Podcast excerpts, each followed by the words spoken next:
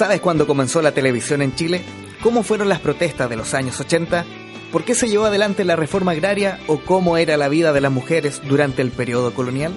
Porque la historia de Chile es más que fechas, nombres y batallas. A partir de ahora, José Tomás Labarca, Sergio Durán, José Ignacio Mason y sus invitados hacen un recorrido por la historia del Chile reciente. En Radio C comienza un nuevo capítulo de Hablemos de Historia.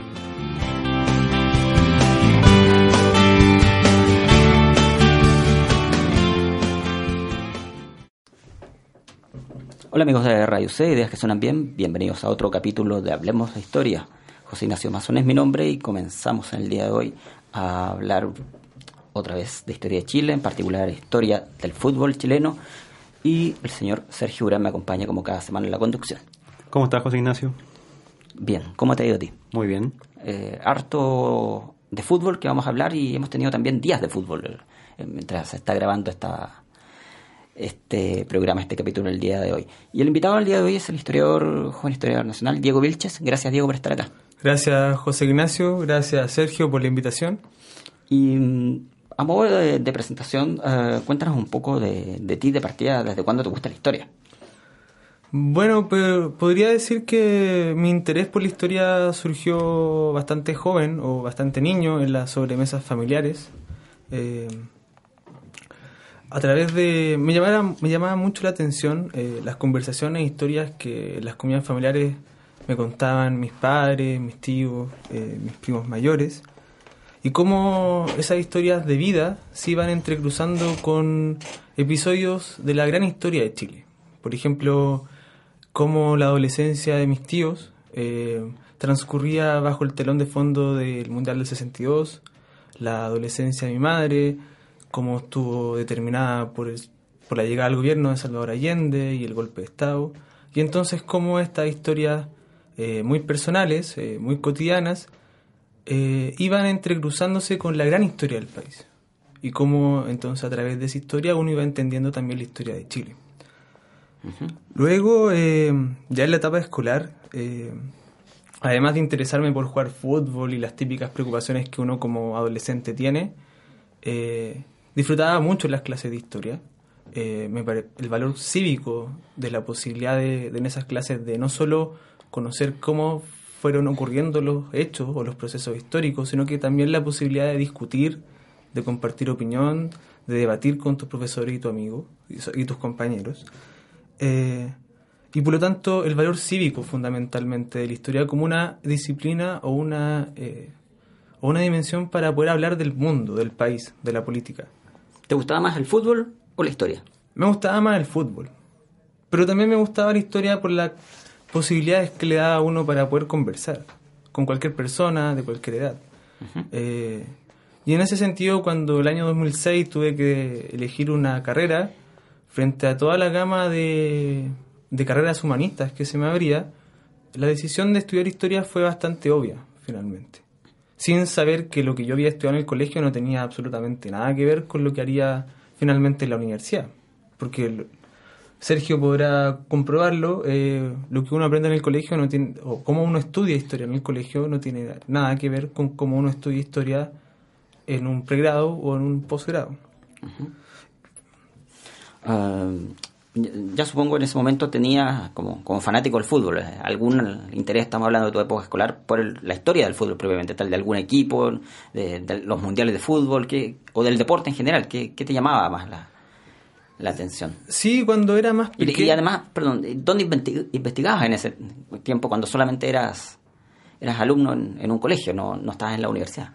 Sí, eh, bueno, ahora que tú lo preguntas, más en la básica, bien joven, como que hice algunos trabajos sobre historia de los mundiales o el mundial del 62, pero ya en la media fue, fue poco lo que pudo hacer al respecto porque no, no fue una relación tan obvia en ese momento para mí como después lo fue en la, en la universidad. ¿Y dónde estudiaba? Eh, yo creo que estudiaba como cualquier eh, joven chileno que tenía que hacer sus trabajos en el colegio antes del desarrollo de la web 1.0 o 2.0, o sea, con enciclopedias, Larousse, eh, eh, la enciclopedia en carta, Bueno, me acuerdo que mi madre trabajaba en una empresa que tenía una, claro, tenía internet ahí por el año 96. Entonces, claro, ella me bajaba la información de la página de la FIFA, ese tipo de cosas.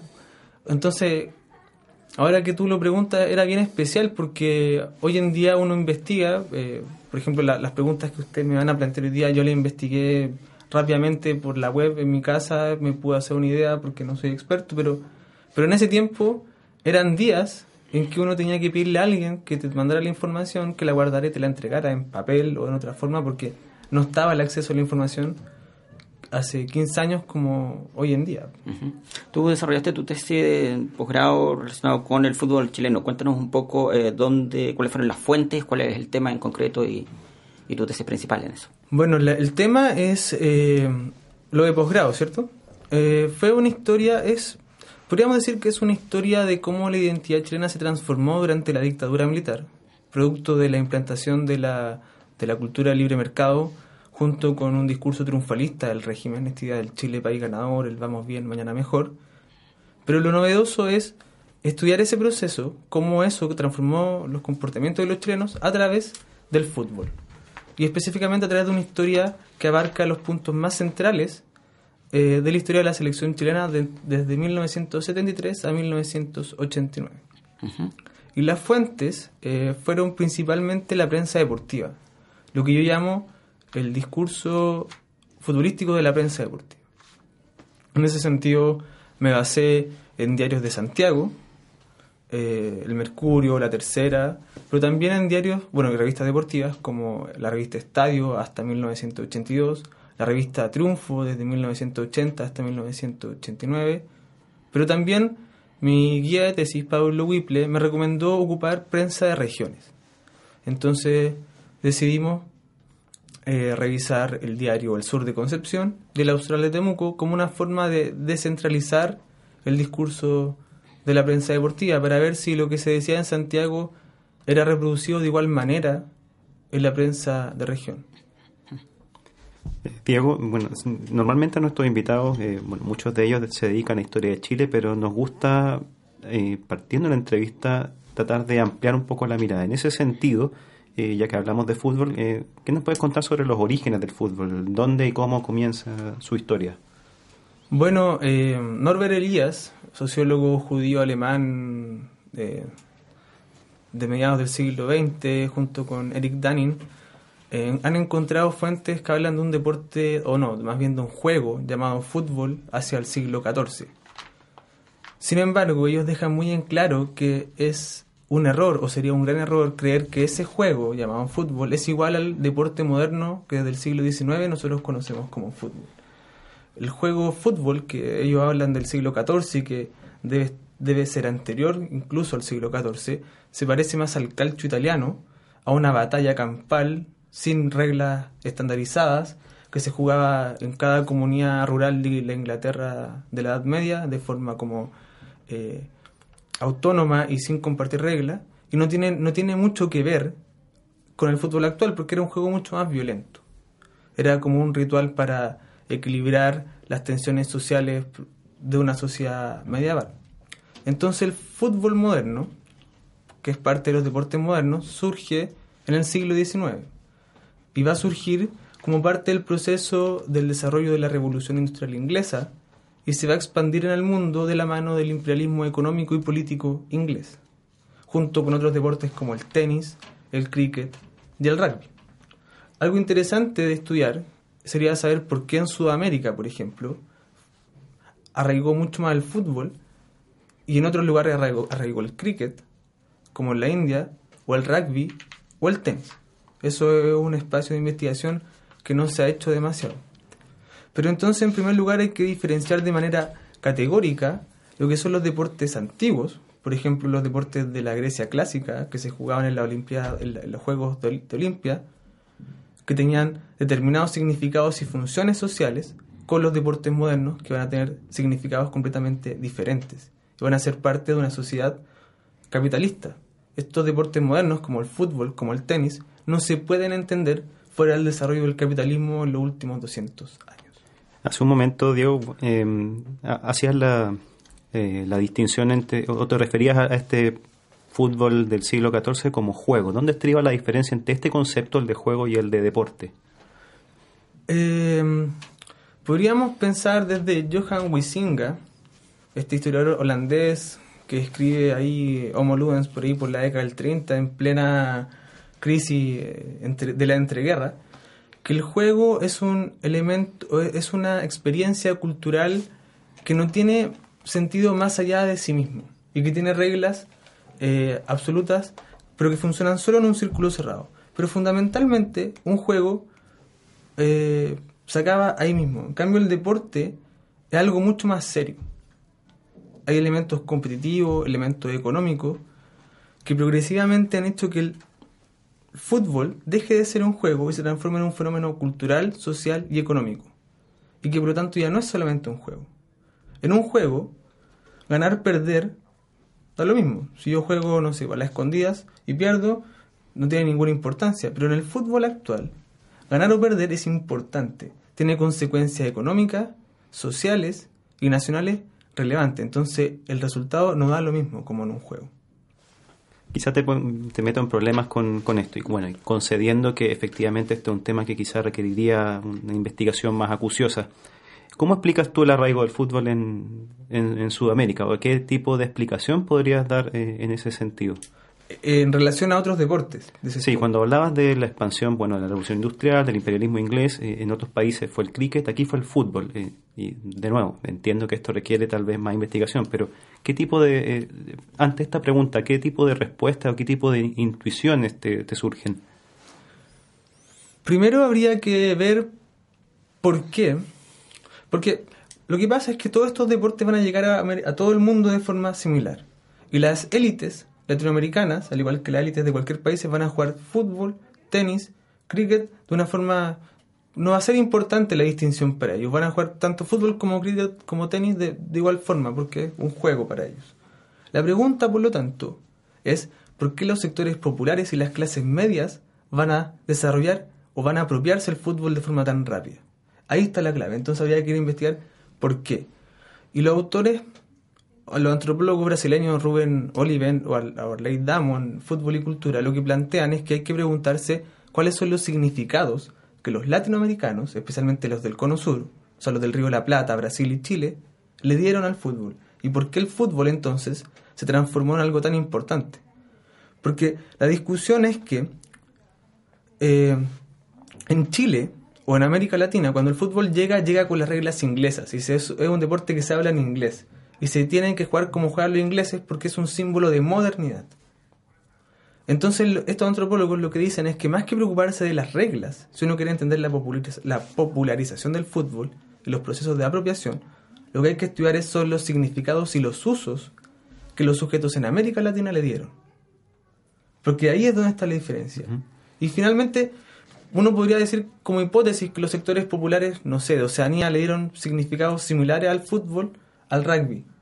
Pero acá, como estamos hablando de historia, de cosas, ya no de lo general, sino que de lo específico, el fútbol y el rugby son excusas porque son espacios donde se dan significados que los sectores populares le van a asignar, o la clase media le van a asignar estos deportes. Y ahí está la gracia.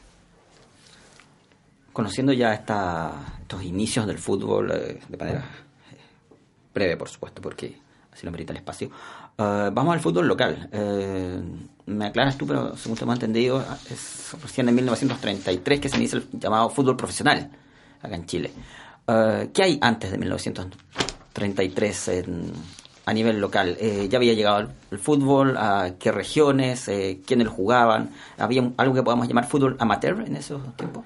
Claro, sí. El fútbol anterior a 1933, o para ser como menos dogmático con la fecha, antes de la década del 30, es un fútbol amateur que en la década del 20 empieza a desarrollar lo que se llamó el profesionalismo marrón, o sea, el profesionalismo por debajo.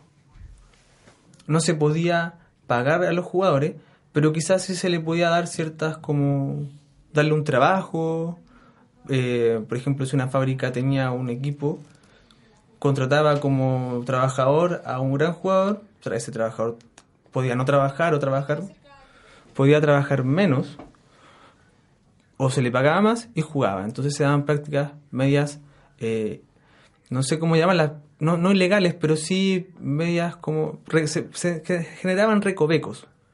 Eh, pero sobre todo, claro, es un fútbol amateur, es un fútbol que se habla en inglés, estamos hablando de half, de los back, de los forward, eh, y se habla en inglés porque, como te comentaba, al ser un deporte inglés y al jugarlo como los ingleses, se pensaba que era un símbolo de modernidad, de una modernidad bien específica, la modernidad inglesa, que en ese momento, hasta la Primera Guerra Mundial, es el sumum de la civilización. Eh, ahora, también es un fútbol que está dominado por la oligarquía y por la colonia inglesa. Los equipos más tradicionales, aunque no los más exitosos, pero sí los más tradicionales, van a ser, por ejemplo, el Santiago National, formado por la más noble aristocracia chilena de Santiago, o el English, formado por la colonia inglesa. Por ejemplo, esta, este, este raigambre como inglesa y aristocrática del fútbol en Chile hacia fines del siglo XIX y principios del XX se expresó en que el primer equipo de fútbol fue el del Colegio Macay en Viña del Mar. Ahí el primer gran equipo de fútbol, más allá de lo que jugaban los marinos ingleses cuando llegaban acá de forma informal o los partidos del Parque Cruceño, el primer club es el del Colegio Macay. Eh, ahora, ¿cuáles van a ser los centros futbolísticos del país? Que ya no van a responder tanto a la, lógica oligárquica, sino que ya a los sectores más populares, trabajadores y a las clases medias. Van a ser los centros mineros del norte, del cobre y del salitre, Iquique, Antofagasta, las salitreras, eh, los puertos como Talcahuano, Valparaíso, de Valparaíso son los equipos más tradicionales como La Cruz o Wanderers, que es el equipo que hasta el día de hoy es el más longevo en la historia del fútbol chileno. Y fundamentalmente Santiago. Y en Santiago, hacia la década del 20, que es lo que yo he investigado, los equipos más importantes son Magallanes. De Magallanes se va a descendir el año 25 Colo Colo, Audax, Italiano, que va a surgir un, como un club de ciclismo que va a congregar a la comunidad italiana, a la colonia italiana como para generar patria en otro país pero que después va a ir mutando al fútbol, y la Unión Española. Esos son como los grandes equipos de, la época amateur del fútbol chileno. Eh, hablabas tú que no se les pagaba a estos jugadores, no se les pagaba por un, por un asunto ilegal, ilegal porque está eh, prohibido o porque simplemente las instituciones futbolísticas, llamémoslo así, clubes deportivos, eh, no contaban con los recursos.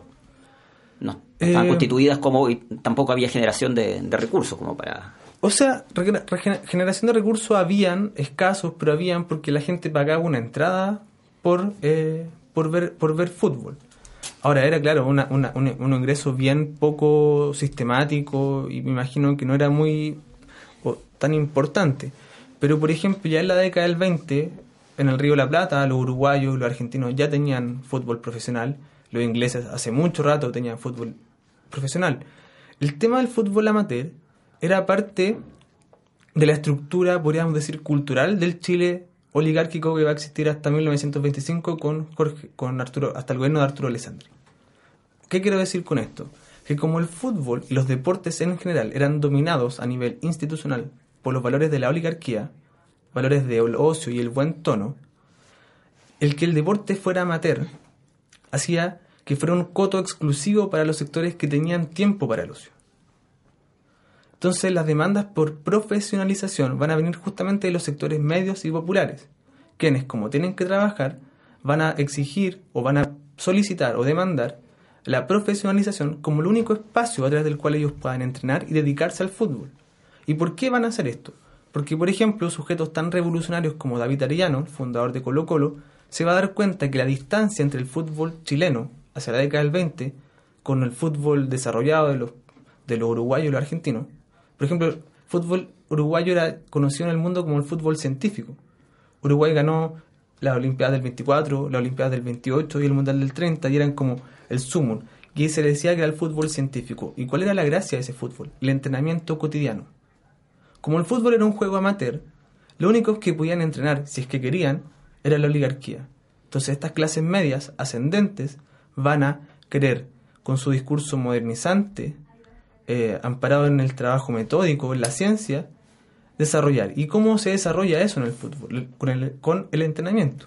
¿Y cómo los sectores que trabajan van a poder entrenar? Solamente con la profesionalización. Por lo tanto, el amateurismo hasta la década del 30 fue una defensa oligárquica del fútbol como un espacio reservado para la aristocracia, como un juego como una forma de distinción social. Por eso hay que pensar los clubes oligarcas como espacios de distinción social, en donde el juego, donde se hablaba de política, se hacía deporte, pero no eran espacios centrados en la competencia, sino que espacios para que la oligarquía fuera, se mostrara, se viera en sí mismo y se distinguiera del resto de la sociedad. Y entonces la profesionalización es el paralelo deportivo futbolístico de la crisis del parlamentarismo chileno. Y ahí hay un paralelo que ha sido poco estudiado, que es como la crisis del parlamentarismo que ocurre entre la década del 20 y la del 30, y que termina, y termina con el gobierno dictatorial de Ibáñez del Campo, muy, muy afirmado por los sectores profesionales y las clases medias, ese proceso político a nivel futbolístico encuentra su correlato en el desarrollo de la profesionalización. ¿Qué ocurrió en la década del 30, Diego, para que ubiques ahí la profesionalización del fútbol chileno? Bueno, según Eduardo Santa Cruz, que otro de los grandes investigadores del fútbol en Chile, lo que habría pasado fue que en una final del campeonato nacional entre Audax Italiano y Colo Colo causó tanta expectación que el estadio de Audax eh, se llenó tanto que se vino abajo. Entonces la precariedad de este fútbol amateur hizo insostenible ya seguir con las lógicas propias del fútbol amateur, porque finalmente el fútbol había agarrado, había arraigado tanto en el país, se había vuelto tan masivo. Estamos hablando de que en la década del 20 ya los partidos de fútbol iban 15.000, 20.000 personas. De hecho, mucho más de los que fueron a ver Colo Colo Universidad Católica hace dos semanas atrás. Entonces, la, el, podríamos decir que el desarrollo del fútbol sobrepasó la estructura normativa amateur, ya no se sostenía. Entonces, ¿qué pasó? La década del 20, por ejemplo, Colo Colo se fue a hacer una gira por Europa, la primera gira de un, equipo chileno en Europa. La gira va a morir David Arellano, por ejemplo. Pero en esa gira, los jugadores se van a dar cuenta de la distancia que hay entre un fútbol amateur y un fútbol profesional. Y entonces van a demandar, van a presionar por un mayor desarrollo del fútbol, que solamente se podía dar bajo la lógica de la profesionalización en ese momento. Bien, si bien el tema que nos compete hoy, Diego, es básicamente el fútbol chileno en épocas de Pinochet, no podemos, creo, eh, pasar la oportunidad de referirnos un poco al periodo anterior, ¿cierto? Eh, hablemos de, eso, de esos alrededor de 40 años que mediaron entre la década del 30 y los 70. Eh, ¿Qué hitos, equipos, futbolistas destacarías en ese periodo? Bueno, en primer lugar, eh, lo que les comentaba, la el proceso de profesionalización del fútbol. Es, como la gran revolución que nos permite hablar ya de un fútbol eh, más masivo, más moderno más desarrollado. En segundo lugar, eh, bueno, que dentro de esa lógica de los hitos que hay que destacar, bueno, ya se los decía, por ejemplo, la gira de Colo Colo Europa, los sudamericanos del año 24, 28, eh, la Olimpiada del 28 en Ámsterdam, que va una delegación chilena, que aunque no tiene tan buenos resultados, sí marcó como la primera gran como aventura internacional de la selección nacional. Eh, luego la participación en el Mundial de, de México, o sea, no, de, Uruguay del año 30, que también fue bastante importante. Y ya luego, eh, ya en la profesionalización, eh, podemos hablar, por ejemplo, de la figura de Luis Tirado como director técnico, que marcaría una, una innovación en el sentido de que estas formaciones típicas de los años 20, en donde los equipos tenían ocho delanteros, empiezan a evolucionar con Tirado en Chile hacia una mayor presencia, por ejemplo, de la marca, de que hay que marcar más en vez de ir todo hacia adelante.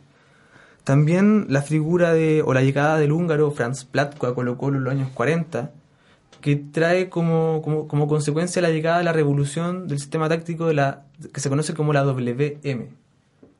La gracia de Platko en el caso chileno sería tener un half, o sea, uno de los jugadores que jugaban al centro del campo, encargado exclusivamente de perseguir al centro delantero del equipo rival, algo que era bien, bien novedoso en el Chile de la época, si bien se practicaba en otros países, en Chile eso era nuevo y le trajo evidentes resultados deportivos a Colo Colo que inmediatamente con Platco se coronó campeón de, Chile. Otro hito importante, por ejemplo, pero ya a fines de la década del, eh, del 30 me parece, es la llegada de José Manuel Moreno a la Universidad Católica, el Charro Moreno. Uno de los más grandes jugadores de la historia de Argentina y Sudamérica, que, que va a hacer que la Católica logre su primer campeonato profesional. De hecho, Moreno sigue siendo recordado como uno de los mejores jugadores extranjeros de la historia del fútbol chileno. Sergio, que es de la Católica, sabe un poco más, más de eso que yo.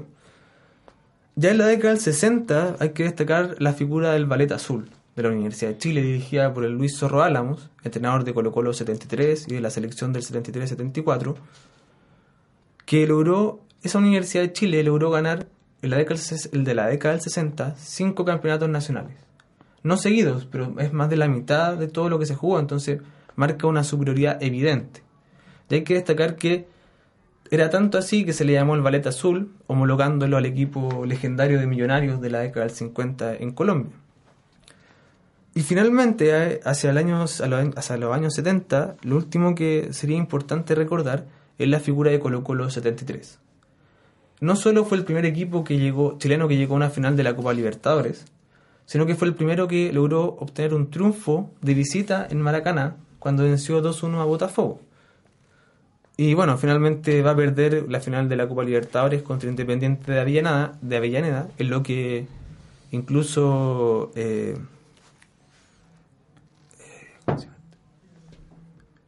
eh, se te fue el nombre. el periodista de la Universidad Católica no, no, no, tiene el nombre de la, del Estadio Nacional eh, Julio Martínez. Julio Martínez hablaba del robo de Avellaneda. Entonces, ese fue el último gran hito hasta el año 73, creo yo. O sea, que marca... Ah, y por supuesto, bueno, y por supuesto, eh, antes que se me... Ah, no, pero eso después lo podemos conversar. Pero la selección del 62 también es muy, muy importante. Sí, te iba a preguntar en dos minutos que nos quedan antes de, la pausa. ¿Es ese el, el, gran hito hasta ese momento del fútbol chileno? ¿Haber organizado un mundial, haber quedado tercero en ese campeonato mundial? ¿O hay otro momento importante o más importante que ese? No, ese es el más importante. Era, era increíble que un país pobre, subdesarrollado, aislado, como Chile, que había tenido el terremoto de Valdivia dos años antes, el año 60, fuera capaz de, organizar una Copa del Mundo. Evidentemente no era una Copa del Mundo como las que se hacen desde los años 80 en adelante, que implican una inversión gigantesca, pero sí era un esfuerzo impresionante para un país subdesarrollado como lo era el chileno en, esa época. Incluso más que un equipo como el chileno lograra salir tercero en el mundo. Hay que recordar que la selección del 62, en su grupo, no solo se enfrentó con Suiza, sino que le eliminó a Italia, que ya era campeón del mundo, bicampeón del mundo hacia esa época, Alemania, que el año 54 se había coronado como, también como campeón del mundo, y Chile logró clasificar en ese grupo. Luego venció a la Unión Soviética en Arica, una Unión Soviética que venía de ser campeona de Europa, que tenía a Lev Yashin, a la araña negra, como una principal figura, y finalmente logró, solamente fue superada por el Brasil de Pelé, bueno, más bien en esa época de Garrincha. Eh, y entonces es el mayor logro deportivo en la historia de Chile que inclusive podría rivalizar perfectamente con la Copa América conseguida este año. Si tuviese que quedarte con dos jugadores de esa selección, ¿con cuáles te quedarías? Chilenos. Eh, con Leonel Sánchez y con Jorge Toro. ¿Por qué? ¿Qué tenían de particular? Leo, eh, Leonel Sánchez sobre todo porque porque era un delantero o un volante ofensivo eh, temible, hace ese gol, el, legendario gol a la Unión Soviética de la justicia divina, un tiro libre como imposible de, casi imposible de hacer porque no tenía ángulo, con un golpe de tres dedos desde la, la orilla izquierda, y porque fue uno de los, hasta el día de hoy es uno de los más eh, jugadores que más vestió la camiseta nacional. Y Jorge Toro porque era un volante terrible, que tuvo el suficiente éxito para después del 62 irse a jugar a la Sampdoria, algo bastante inusual en el Chile, en el fútbol de la época y sobre todo en un país tan austral como el chileno.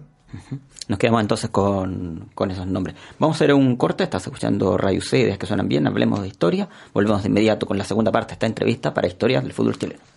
Amiga, ¿estudiaste para el control? Ay, sí, pero es que el libro me tenía enferma, era súper fome y no tenía ni monitos. Amiga. Ay, no, y además los anexos eran muchos. Algunos no los entendí porque estaban en inglés y siempre me fallaba. Amiga. Ay, ¿qué? Era solo la introducción.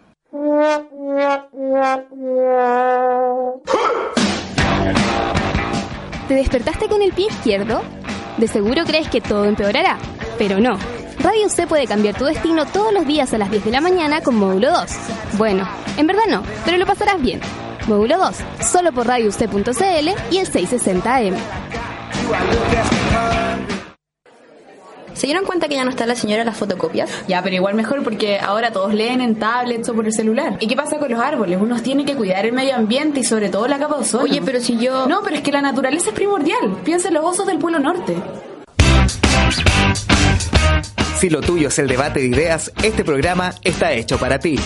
Entérate de todo lo que pasa en la universidad y sus movimientos políticos en página 33, junto a Paz Santander, Orlando Gallardo y su panel.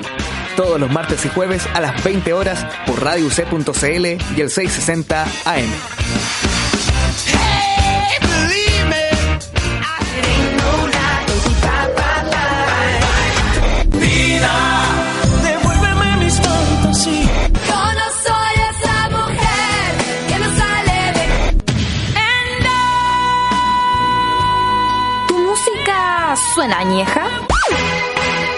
Renueva tu playlist que Rocío La Torre y Jorge Aspillaga te cuentan todas las novedades musicales en el Rogoscopio.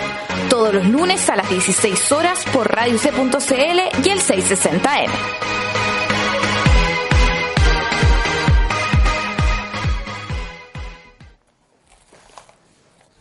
Estamos de vuelta en Radio C, que suenan bien, otra vez en Hablemos de Historia. Hoy nos acompaña el historiador nacional Diego Vilches. Él se ha especializado en la investigación sobre el fútbol chileno, estudió licenciatura y un máster en Historia en la Universidad Católica. Vamos a seguir con la entrevista para también ahondar en el fútbol eh, de la selección antes de 1973 y después seguiría el tema de fondo que es eh, cómo fue este fútbol chileno bajo la dictadura, hubo algún tipo de influencia, no la hubo de la política, del control que se tenía en esos 17 años. Pero antes de eso, eh, de partida agradecer a aquellos que nos han permitido eh, estar al aire durante este tiempo y que nos han hecho la difusión correspondiente, por ejemplo, a través de Twitter, que puedes seguirnos a través de Historia Radio C, arroba Historia Radio C en Twitter. Y queremos nombrar a algunos de ellos, por ejemplo, eh, a Marcelo Contreras, lo puedes encontrar en arroba Marcelo Contreras, también a Claudia Campuzano, arroba Niva173, al historiador Daniel Ovalle, arroba Hombre Histórico, y también a Cote Romero, Cote Cigars, eh, todos ellos nos han ayudado y otros por ahí que tenemos, Sergio. Saludos también a Francisca Valenzuela, arroba Fran-Valenzuela, Paola Garrido, arroba Teatro Chile, Carmen Soto, arroba Carmen Pasoto, y Catalina Labra, arroba Cata L. Alema. Hechos los agradecimientos entonces, saludos para Marcelo, Claudia, Daniel Cote, para Francisca, eh, para Paola, también para Carmen y para Catalina. Gracias por eh, la difusión correspondiente.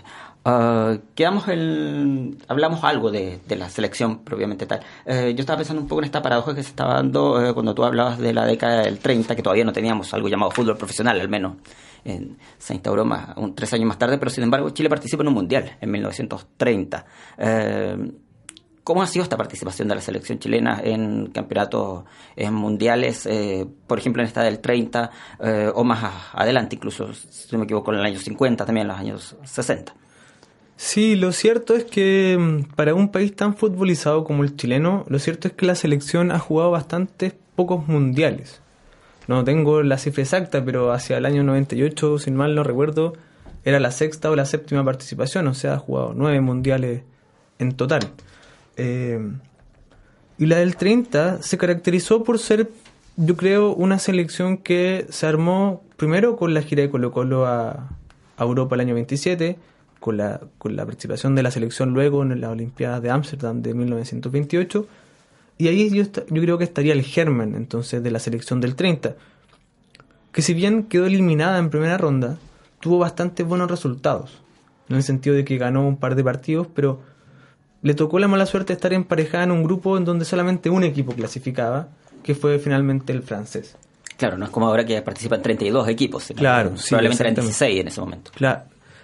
No recuerdo cuánto habrán o incluso sido. 12, sí. Claro, pero la primera Copa del Mundo, por ejemplo, tuvo bastantes pocos equipos europeos que vinieron, porque boicotearon la, la organización, por ejemplo, de la, de la organización del Mundial de, Uruguay. Pero fue bastante exitoso para, claro, un fútbol amateur. Y, y, hay que pensar que en esa época el fútbol desarrollado estaba en el Río de la Plata. Entonces, al lado de nosotros teníamos a los más grandes exponentes mundiales. Entonces, Esa, participa- esa participación para un fútbol todavía amateur, todavía como embrionario, fue bastante exitosa a mi juicio. ¿Qué, qué otros logros podríamos destacar? ¿Hay al- ya jugándose Copa América, por ejemplo, en esos años? ¿Hay algo que se pueda Sí, destacar? eso? desde los años, desde la década del 10, hacia 1916, ya hablamos de sudamericanos. A veces vendrán sola- se- serán solamente Argentina, Uruguay, Brasil y Chile. De repente se sumará Bolivia, Perú, Ecuador. Eh, y Chile, por lo general, va a estar bastante atrás. O sea, en relación a las grandes potencias, a, a- a Uruguay, Argentina, y ahí rivalizando un poco con un Brasil que todavía no es la potencia que va a ser desde los años 40 en adelante. Eh, entonces, la- sudamericanos del 16, del 20, del 24, eh, que se van a hacer y que van a ser el germen de la Copa América. Si se dice que la Copa América tiene 100 años, es porque son estos sudamericanos de 1916 que, que se dice como el germen de la Copa América, pero es bastante... No es tan obvio que sea un, un- un- poder establecer una relación genealógica entre el sudamericanos del 16 o del 20 con los, con los de la Copa América que empieza a jugarse en un solo país nuevamente desde el año 87 en adelante. Eh, y, a- y a- y en relación como a la historia del fútbol chileno desde esa época hasta el año 62, eh, los investigadores como Edgardo Marín, que lo hace desde el periodismo, o Eduardo Santa Cruz, que lo hace desde la sociología y también desde el periodismo, pero de- desde un periodismo más de investigación, o Luis Ortega, que su trabajo sobre fútbol, eh, como historiador económico, él estudia un poco el fútbol como un hobby, ven toda la etapa que va desde 1930 hacia el año 62 como una línea ascendente, unívoca, que culminaría un, tra- un trabajo serio, planificado, de maduración del fútbol chileno, de maduración de la institucionalidad de los dirigentes, como una línea ascendente que culmina con la organización del Mundial del 62. Esa sería la época dorada del fútbol chileno en esa, en, esa historia. Una época tan, eh, tan importante como para que hubiese sido, por ejemplo, eh, plausible suponer que Carlos Dittborn, por ejemplo, el que, el que habría organizado el Mundial del 62, pudiera ser designado como presidente de la FIFA hacia el año 61.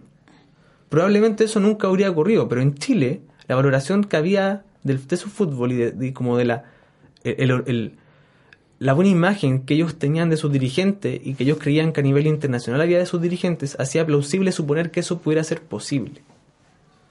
Eh, y entonces el año 62 marca como el punto culmine de esa historia. Y hasta el año 60 y- 73, desde el año 62, estaríamos en una línea descendente. O sea, llegamos a un punto culmine con, el- con la organización y el tercer lugar, pero luego el Mundial del 66 se clasifica con mucha dificultad en un partido definitorio, si mal no recuerdo, con Ecuador, que no era una potencia deportiva en esa época de ningún caso. Eh, Chile queda emparejado en un grupo con Unión Soviética e Italia, a los cuales había vencido en Chile cuatro años antes y a los cuales no puede vencer. Y tampoco puede ve- vencer a la débil, a priori débil cuadro de Corea del Norte. Entonces rápidamente se va eliminado para la casa Estamos hablando del Mundial 66 de Inglaterra, que finalmente gana Inglaterra con un gol fantasma a Alemania en la final. Eh, luego Chile no clasifica al Mundial del 70 y volverá recién a clasificar al año 74. Entonces es una época en que en- a nivel sudamericano el lugar que Chile quizás como de tercera o cuarta potencia que había conseguido el año 62 a nivel sudamericano lo va a ocupar Perú. El Perú de Teófilo Cubilla, de Hugo Sotil, de Héctor Chuspitaz. Perú va a ser esa gran potencia futbolística que va a reemplazar a Chile hasta como el año 86, podríamos decir. Se da esto que se comenta varias veces, o se comentaba ahora quizás con los éxitos recientes varias clasificaciones a mundiales.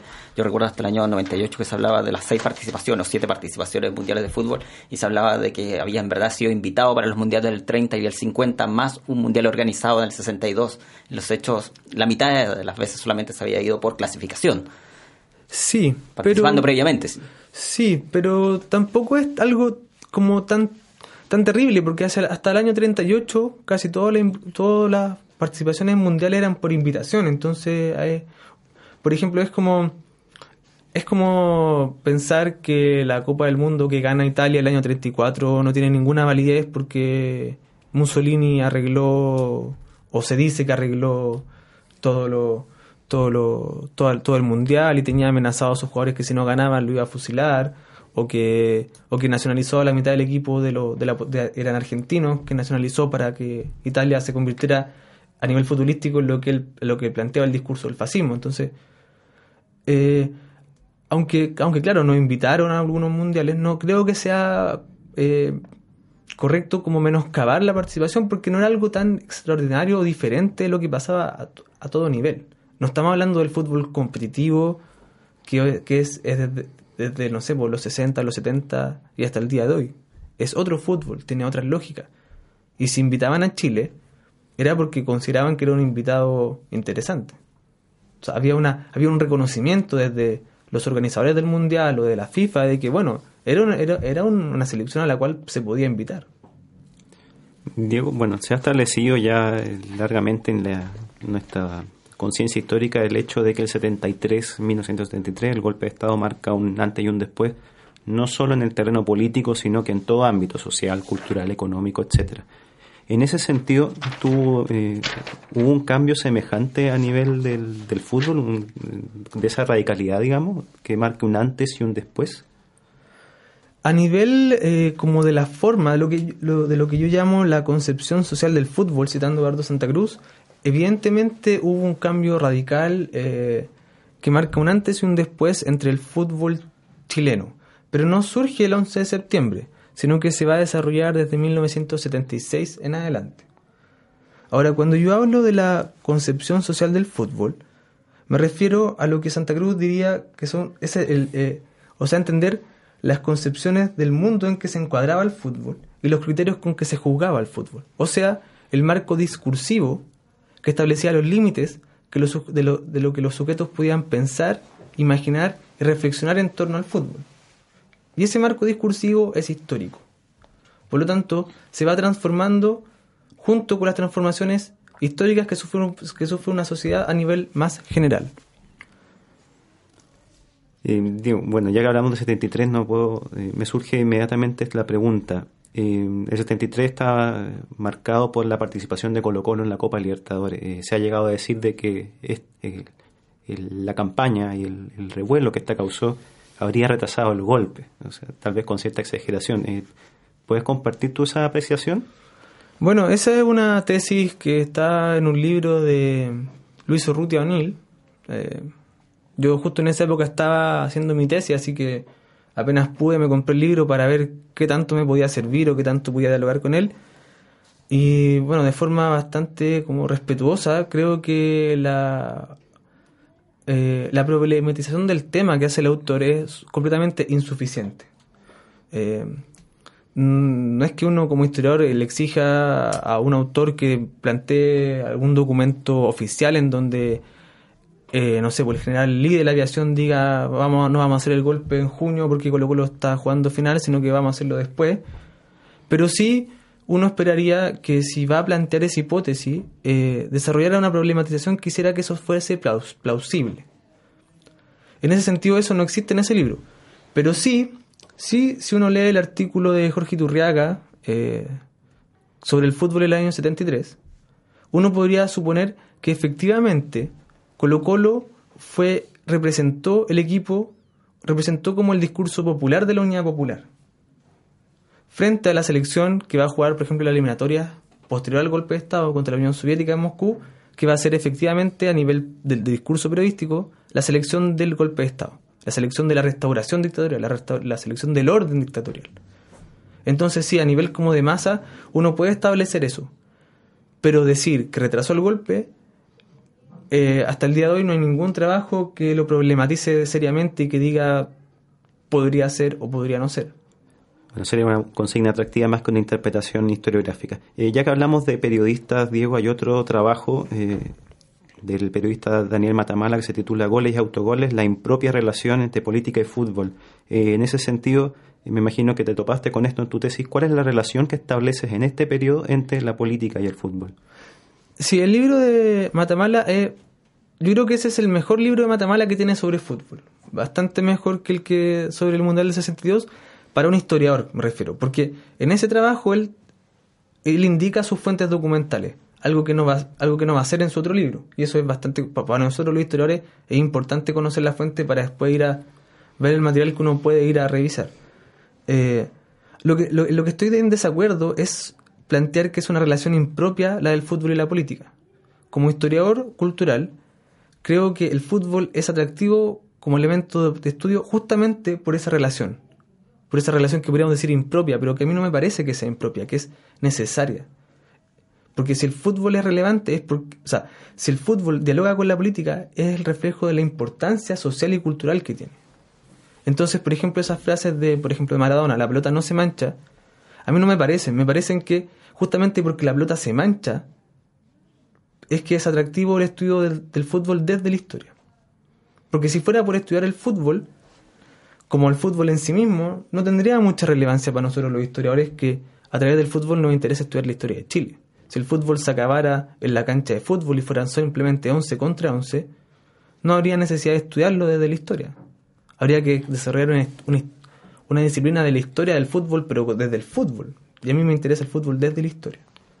Más allá de, eh, bueno, compartiendo la apreciación en lo que tiene que ver con los significados y la apropiación que hacemos, bueno, las poblaciones y las sociedades respecto del fútbol, en esta época, tú me corregirás, puesto que tú lo has investigado con más profundidad, si existieron algún tipo de intervenciones eh, más directas de parte del gobierno y del Estado en, este periodo, eh, en lo que tiene que ver con la administración del fútbol.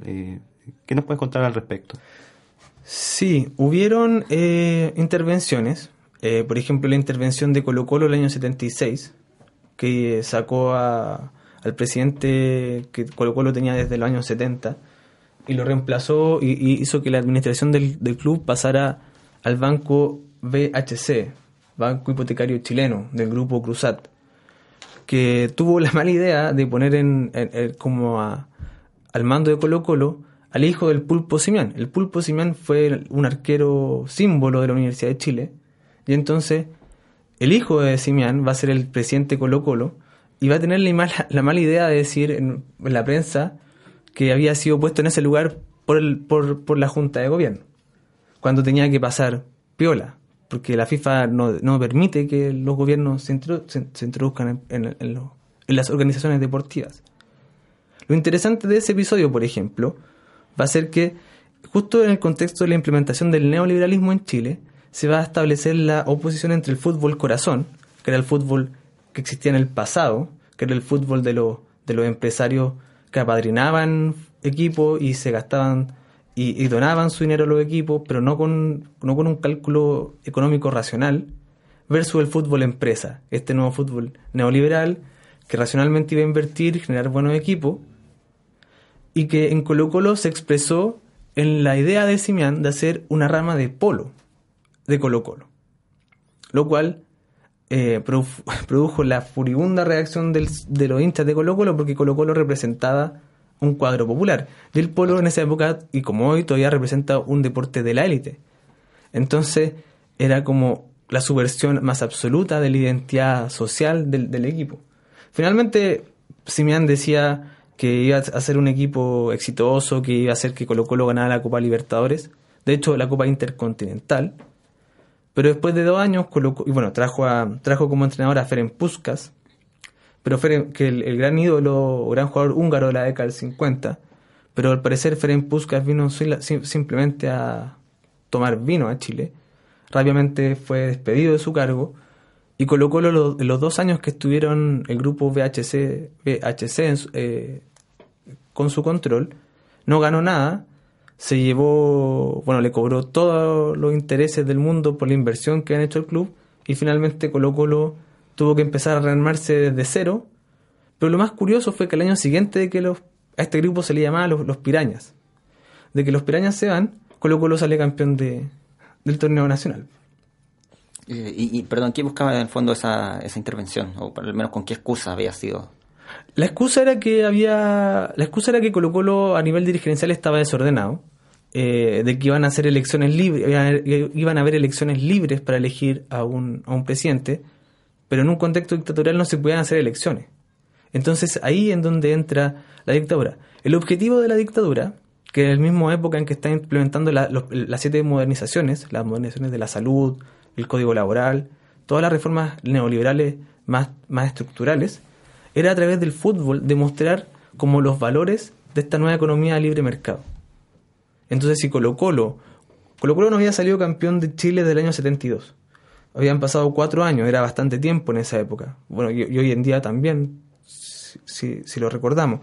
Eh, entonces, la idea era que demostrar a través de un símbolo tan como eh, popular como era Colo Colo los beneficios de esta economía de libre mercado, que finalmente se demostraron nulos porque Colo Colo no ganó nada, fue, un- experimento fracasado finalmente. Volvamos a los campeonatos mundiales, en particular el 74 y también el 82. Eh, ¿Cómo son estas clasificatorias al, al Mundial de Alemania 74? ¿Qué, qué la caracteriza? Y que si hay algún tipo de intervención o algún tipo de manipulación al menos de parte del régimen militar. Bueno, eh, la clasificación al Mundial de Alemania se da el año 73 y es muy interesante porque hasta antes del golpe Chile jugó la primera parte de su clasificatoria eh, cuando Allende estaba en el, poder contra Perú y Venezuela. Venezuela decidió eh, por problemas internos salirse de, de la competencia y quedó solamente Chile y Perú. Y Chile en tres eh, luego de tres partidos de ganar en Santiago, perder en Lima e ir a Montevideo a definirlo, porque en esa época se definía con un tercer partido, no con penales, logró, logró clasificar a la segunda ronda, que lo, que lo hacía chocar contra la Unión Soviética en un, en un último repechaje. Lo interesante es que justo el 11 de septiembre la selección tenía que emprender su viaje a Moscú. Pero no pudo viajar porque los Hawker Hunters bombardearon la, la moneda, el espacio aéreo chileno fue cerrado, y entonces los dirigentes chilenos dijeron, ¿qué hacemos? Y lo que hicieron fue mandar una carta a la FIFA diciendo necesitamos más tiempo. Se les dio, se les dio más tiempo y, al mismo, eh, o sea, y y en ese mismo proceso convencieron a la Junta Militar de que mandar una selección a la Unión Soviética era la mejor forma de probar que en Chile estaba todo bien, que estaba todo normal. ¿Y cómo lo hicieron? Porque en la época, en, esa época, habían bastantes equipos que eran de las Fuerzas Armadas. Naval, aviación, eran equipos de la, de la Armada de la, de la FACH. Y estaba Chubretovich como vice- vicepresidente de la Aso- Asociación Central de Fútbol, la actual ANFP. Y Fluxa, que era el presidente en esa época, le dijo, mira, ¿sabes qué? Mejor hagamos un, una, un, cambio, yo voy a, la vicepresidencia, tú te vas a la presidencia, para que tengas línea directa, porque era, un general en retiro con las autoridades militares. Y entonces entre militares decidieron, mandemos a la delegación.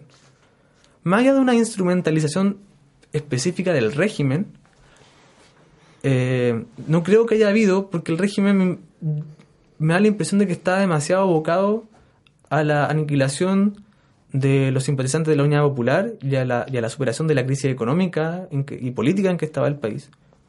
Pero lo que sí vemos es que la prensa, toda la prensa oficialista, va a dar una interpretación, podríamos decir, acorde a la idea restauradora de la dictadura. Entonces, imagínense, después de dos, de dos semanas del golpe, la selección va a jugar a Moscú. Entonces van la y va solamente un va solamente un periodista del Mercurio a, re- a reportar este evento y toda la toda la el relato de la prensa chilena va a ser la de David luchando contra Goliat. Chile es David que lucha contra este Goliat que es la Unión Soviética que quería meterse en la política interior chilena, Allende eh, un espía de la Unión Soviética en Chile, entonces este David que va a Moscú, cumple sus compromisos, logra un heroico empate a cero frente a la Unión Soviética que mandaba, mandaba, mandaba centro y los chilenos despejaban como podían durante toda la noche. Elías Figueroa dice que quedaron morados de tantos pelotazos que le pegaron, porque lo único que hicieron fue defenderse.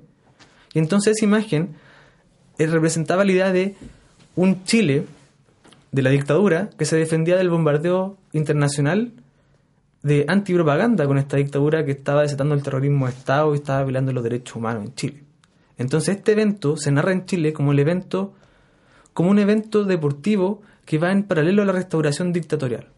Entonces se va a destacar la idea de un Chile moral, una selección que va más allá de las dificultades va a cumplir sus compromisos al exterior, porque es una selección de deportistas honorables, honrados, que van a solamente a jugar fútbol, no hablar de política.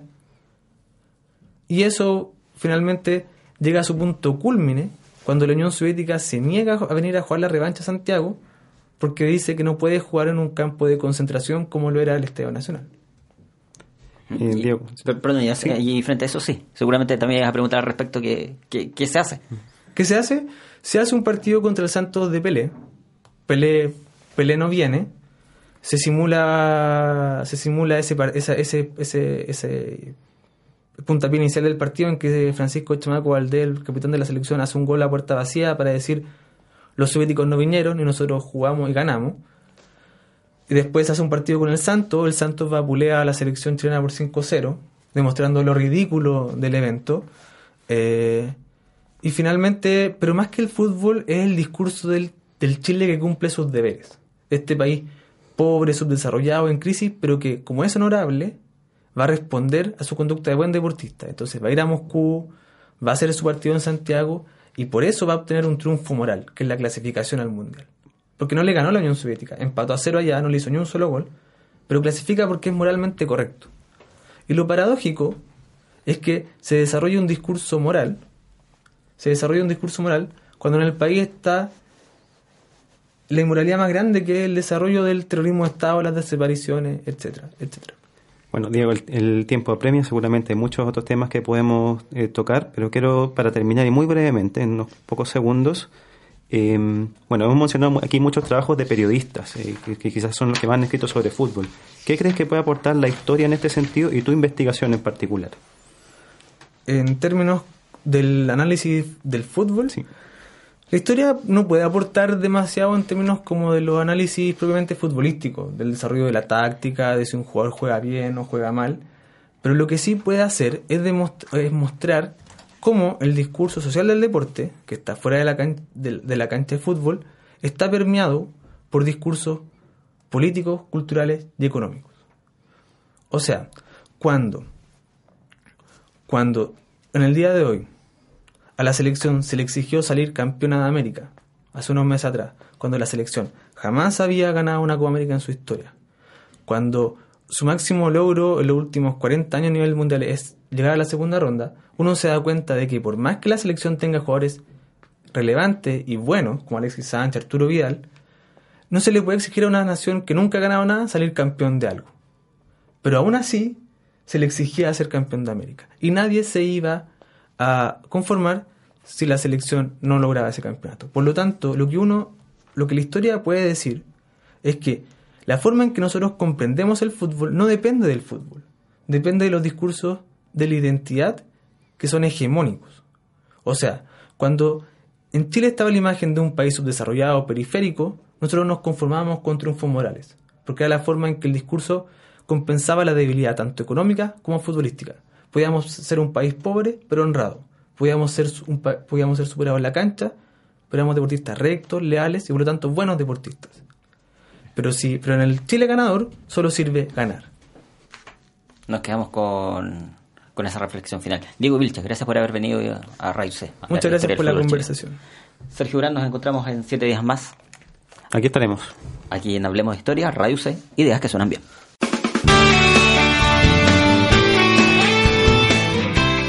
Ahora ya sabes del comienzo de la televisión, de la intensidad de las protestas ochenteras, del por qué se hizo una reforma en el campo chileno y mucho más. Porque la historia de Chile es más que fechas, nombres y batallas. José Tomás Labarca, Sergio Durán, José Ignacio Mason y sus invitados hicieron un recorrido por la historia del Chile reciente. Te esperamos nuevamente la próxima semana en otro capítulo de Hablemos de Historia, en radioc.cl, ideas que suenan bien.